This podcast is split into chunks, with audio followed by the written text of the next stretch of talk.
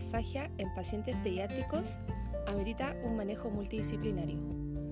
Los principales objetivos de su intervención van a estar enfocados en brindar un mejor soporte nutricional, hidratación y también ir minimizando los riesgos de aspiración y otras complicaciones. Entre el grupo de profesionales que van a trabajar con, con pacientitos pequeñitos que tienen disfagia, encontramos los pediatras, otorrinos, nutricionistas, neurólogos, a veces odontopediatras y los fonoaudiólogos, también kinesiólogos que nos pueden asistir en la parte respiratoria y motora. En este podcast vamos a hablar sobre el manejo de la disfagia a nivel no, no quirúrgico, sino que todas aquellas actitudes que hacemos como rehabilitadores. Así que espero que les guste este podcast y puedan compartir.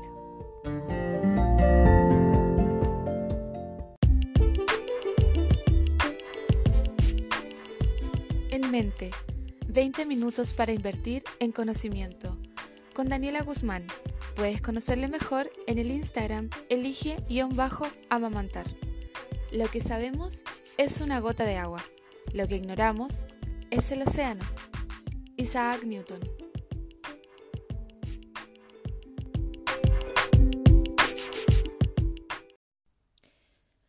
Hola a ti que estás escuchando este podcast. Es domingo, Día de la Madre. Ayer tuvimos una jornada muy enriquecedora hablando de alimentación restrictiva con el centro AME. Y ya volví a mi valle de la Concagua. Tengo un tiempito para hacer este podcast de la semana, ya que lo había dejado un poquito botado. Bueno, hoy día quiero conversarles un poquito sobre lo que es el manejo de la disfagia pediátrica a nivel de, de, lo que tiene que ver con lo no quirúrgico, es decir, con la rehabilitación y habilitación, en algunos casos, de ciertas funciones que pueden estar poniendo en desmedro lo que es la seguridad, la eficiencia, la eficacia y el confort de lo que es la alimentación. Según Adverson, nos dice que los principios del, del tratamiento de la disfagia pediátrica van a estar enfocados a que haya un énfasis en lo que es la, la situación del niño en su totalidad en cuanto a cómo es la comodidad de la alimentación, cuán segura o insegura es y, si es que hay algún disfrute, porque no podemos olvidar que la alimentación tiene que ser una experiencia positiva. Siempre lo recalco eh, e incluso, como ayer mencioné, ayer hice la presentación de mi enfoque EPAI, que es primera vez que hablo de él, es un enfoque que estoy desarrollando desde el 2014 eh, y que es transversal a todas las áreas de la alimentación infantil y lo que busca es que hagamos terapias basadas en experiencias positivas y que desde ahí vayamos avanzando en nuestros objetivos. Bueno, es importante que nuestros tratamientos se enfoquen en que la alimentación tiene que cumplir con estos tres rasgos o cuatro rasgos, que sea eficiente, segura, eficaz y confortable. Y posiblemente la alimentación oral no siempre va a ser el objetivo. Posiblemente vamos a estar con un chiquitito que tenga gastrostomía y vamos a tener que apuntar a una alimentación más mixta y no solamente eh, enfocarnos en retirar la gastro, porque tenemos que ir viendo todas las habilidades que tiene el pequeñito y de esta forma saber cómo podemos ir avanzando. Eso es importante mencionarlo, sobre todo cuando estamos con enfermedades de repente neuromusculares y los objetivos quizás de, del entorno pueden ser muy altos y ahí tenemos que saber qué es lo que vamos a lograr. Es fundamental también que tengamos un estado respiratorio estable y, que esto otorgue una suficiente nutrición. Podemos nosotros comenzar con ciertos grados de ml a trabajar con los pequeñitos, pero si no tenemos una carga nutricional que nos va a otorgar esos ml, obviamente no podemos esperar ni que los padres esperen que ya está listo para comenzar la vía oral, porque nutricionalmente no le va a entregar mucho aporte. Más bien son primeras, eh, son, son los primeros avistamiento de que ya se puede iniciar algo de vía oral, pero eso no quiere decir que vamos a tener que ya dejar de darle por gastro y eso es importante recalcarlo con los papás. El reflujo gastroesofágico, si es que lo hay, también es algo que tenemos que considerar porque tiene que ser tratado. El reflujo gastroesofágico va a generar un, una inadecuación en lo que es la sensación de alimentación.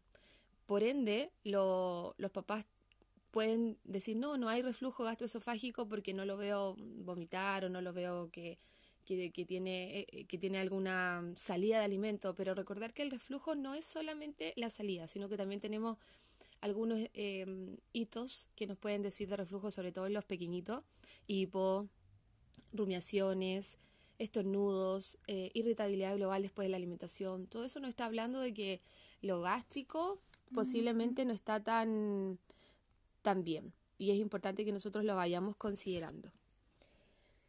Y que se trate, obviamente. Es, es también necesario que se modifique el tratamiento cuando uno va observando que los objetivos quizás no se van cumpliendo o que hay ciertas regresiones. Por eso la vigilancia continua y, la evaluación continua es importante en nuestro tratamiento. A veces no vamos a lograr ciertos objetivos, entonces tenemos que replantearnos qué es lo que queremos hacer y cómo lo vamos a, a plantear para ir logrando otros objetivos que quizás estaban anteriores al objetivo que nos planteamos y que no pudimos lograr. Es importante conocer la edad de nuestros pequeñitos. Siempre lo menciono, los niños de dos años tienden a rechazar alimentos nuevos eh, y quizás después de que se administren repetidamente puedan aprender a que les gusta. Entonces no, cuando estamos habilitando y ya tenemos alguna mínima o tenemos alguna seguridad en lo que es la alimentación y ya podemos empezar a entregar ciertos volúmenes, eh, quizás con algunas consistencias u, utensilios y algunas maniobras o posturas que le brinden más seguridad. Si este alimento es rechazado a nivel conductual, motor em, o sensorial, observar qué es lo que está pasando, pero también darnos la oportunidad de entregar ese alimento al menos unas 10 a 15 veces más, como dicen los estudios, porque es normal que rechacen alimentos nuevos, porque es algo nuevo, es una experiencia sensorial no vivida antes y, normalmente nosotros tendemos a que lo nuevo hay un, hay un poco de, de dificultad para aceptarlo de una. Los antecedentes prematurez también son importantes, ya que pueden afectar lo que es la alimentación. Todo tiene que ver cómo fueron los primeros comienzos de la alimentación, sobre todo en los pequeñitos prematuros, cómo fueron sus experiencias orales y, desde ahí también conocer muy bien la historia clínica para plantear los tratamientos. El objetivo de valorar que hagamos una evaluación clínica o una instrumental es importante. Muchas veces vamos a necesitar que se hagan evaluaciones instrumentales que van a objetivizar la evaluación y vamos a saber quizá eficientemente cómo está la seguridad. Pero es importante saber que en las evaluaciones clínicas y en las evaluaciones instrumentales Aún así, pueden haber cierta subjetividad por quien interpreta la evaluación. Entonces, importante ahí que las evaluaciones instrumentales puedan estar asistidas por el médico, pero también el fonoaudiólogo que está tratando al niño para que ambos puedan como entrar en un consenso de lo que se observó. ¿Qué es lo que vamos a hacer entonces eh, en el tratamiento? ¿Cuáles son las grandes áreas que nosotros vamos a trabajar y que vamos a enfocarnos? En primera medida, nosotros tenemos que ver las posturas de los niños. Tenemos que eh, observar cuál es el control postural y cuáles son los niveles en que vamos a trabajar. No podemos pensar que un niño que está eh, recostado, que está en esta posición siempre mm, muy postrado, vaya a trabajar bien lo que es la alimentación. Entonces tenemos que tener algunos niveles mínimos de, de apoyos para que esto se brinde de una manera segura y eficiente y eficaz y agradable. Pensar ¿Cuáles son los cambios en, la vía de nutrición e hidratación? ¿Qué alimentos vamos a entregar? ¿Qué consistencias vamos a entregar? Y esto aquí de la mano con el, equipo de nutricionista y el equipo de médico. Nosotros no vamos a decidir los alimentos propiamente tales porque vamos a estar asesorados por un equipo. Siempre el trabajo es multidisciplinario y, esa es la idea y desde ahí se logran objetivos claros. Es importante también conocer por parte de los nutricionistas cómo vamos a otorgar mayor densidad calórica y cómo se van a ir adicionando más nutrientes, sobre todo en la parte oral, cuando ya empezamos a tener como un, más bien mixta y tenemos 50 por vía oral y 50 por gastro, por ejemplo.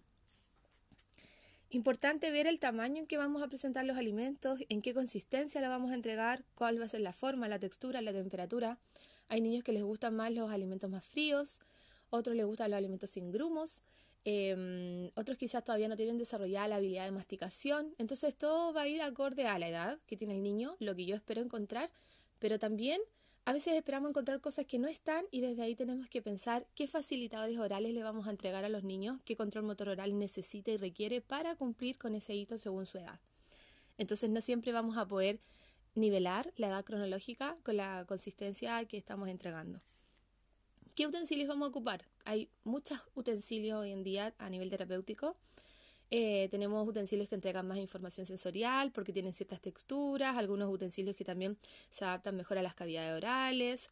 Tenemos vasitos escotados, tenemos vasitos que controlan flujos, tenemos vasitos que tienen asas laterales para que mejore la autoalimentación. Tenemos cucharas más profundas para el trabajo de los orbiculares, tenemos cucharas más pequeñas para, para estas foquitas y estos labios que todavía no están trabajando tan bien. Tenemos em, cucharas también que, tienen, eh, que están engomadas para los reflejos patológicos de mordida, por ejemplo. Hay otras cucharas que tienen rebordes más gruesos para dar más información sensorial. Entonces tenemos mucho utensilio y tenemos que ir viendo caso a caso qué requiere cada niño para nosotros hacer la adaptación del utensilio. A veces vamos a tener que modificar el horario, eh, la velocidad de la alimentación. No podemos tener alimentaciones tan rápidas, pero tampoco alimentaciones que sean tan lentas.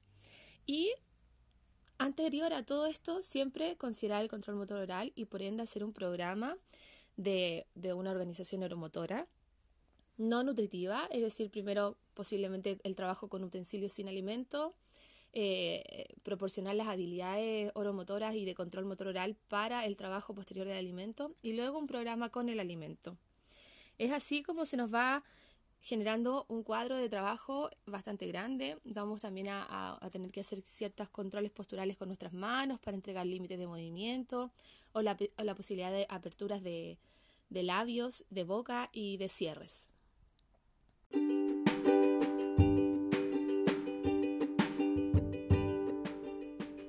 Y ya para ir terminando este podcast, quisiera dejarles algunos tips sobre algunos alimentos que son de alto riesgo de atragantamiento y que no son, no son óptimos para trabajar.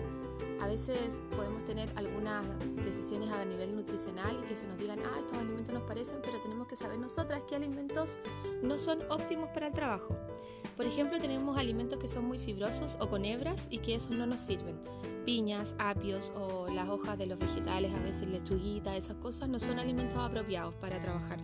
También tenemos alimentos que tienen partes muy duras o punzantes, por ejemplo, em, algunos pescaditos que tienen ciertos, ciertas espinas, por ejemplo, que no se hayan limpiado bien o, o algunas pieles.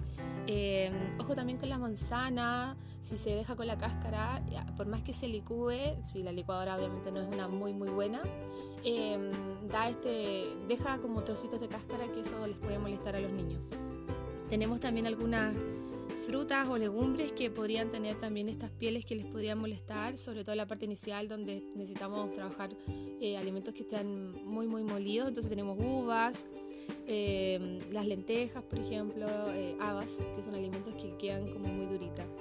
También tenemos alimentos en, distintas consistencias que de repente no entregan una información muy homogénea, entonces los cereales mezclados con leche o trozos de carne en la alimentación También tenemos em, alimentos crujientes y si estamos trabajando con un niño que le gusta el crunch, ahí no hay problema, pero si estamos trabajando quizás con niños con algo más neurológico y queremos evitar esto, estos aspectos de, em, alimentos que se degraden y no, no, se condensen en un bolo, hay tener cuidado con los panes tostados o las galletas eh, que quizás se desgranan y no se forman bolos eh, o cosas como con corteza.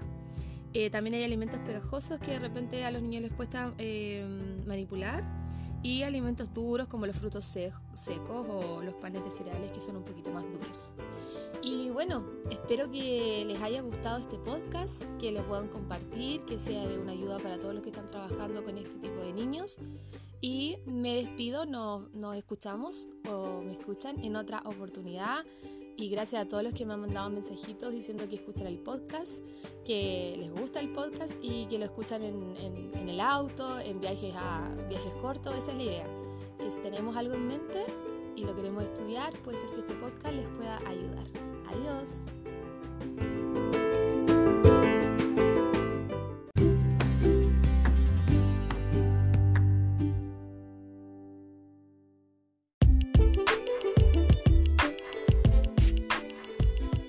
Te ha gustado este podcast, síguenos en redes sociales y comparte.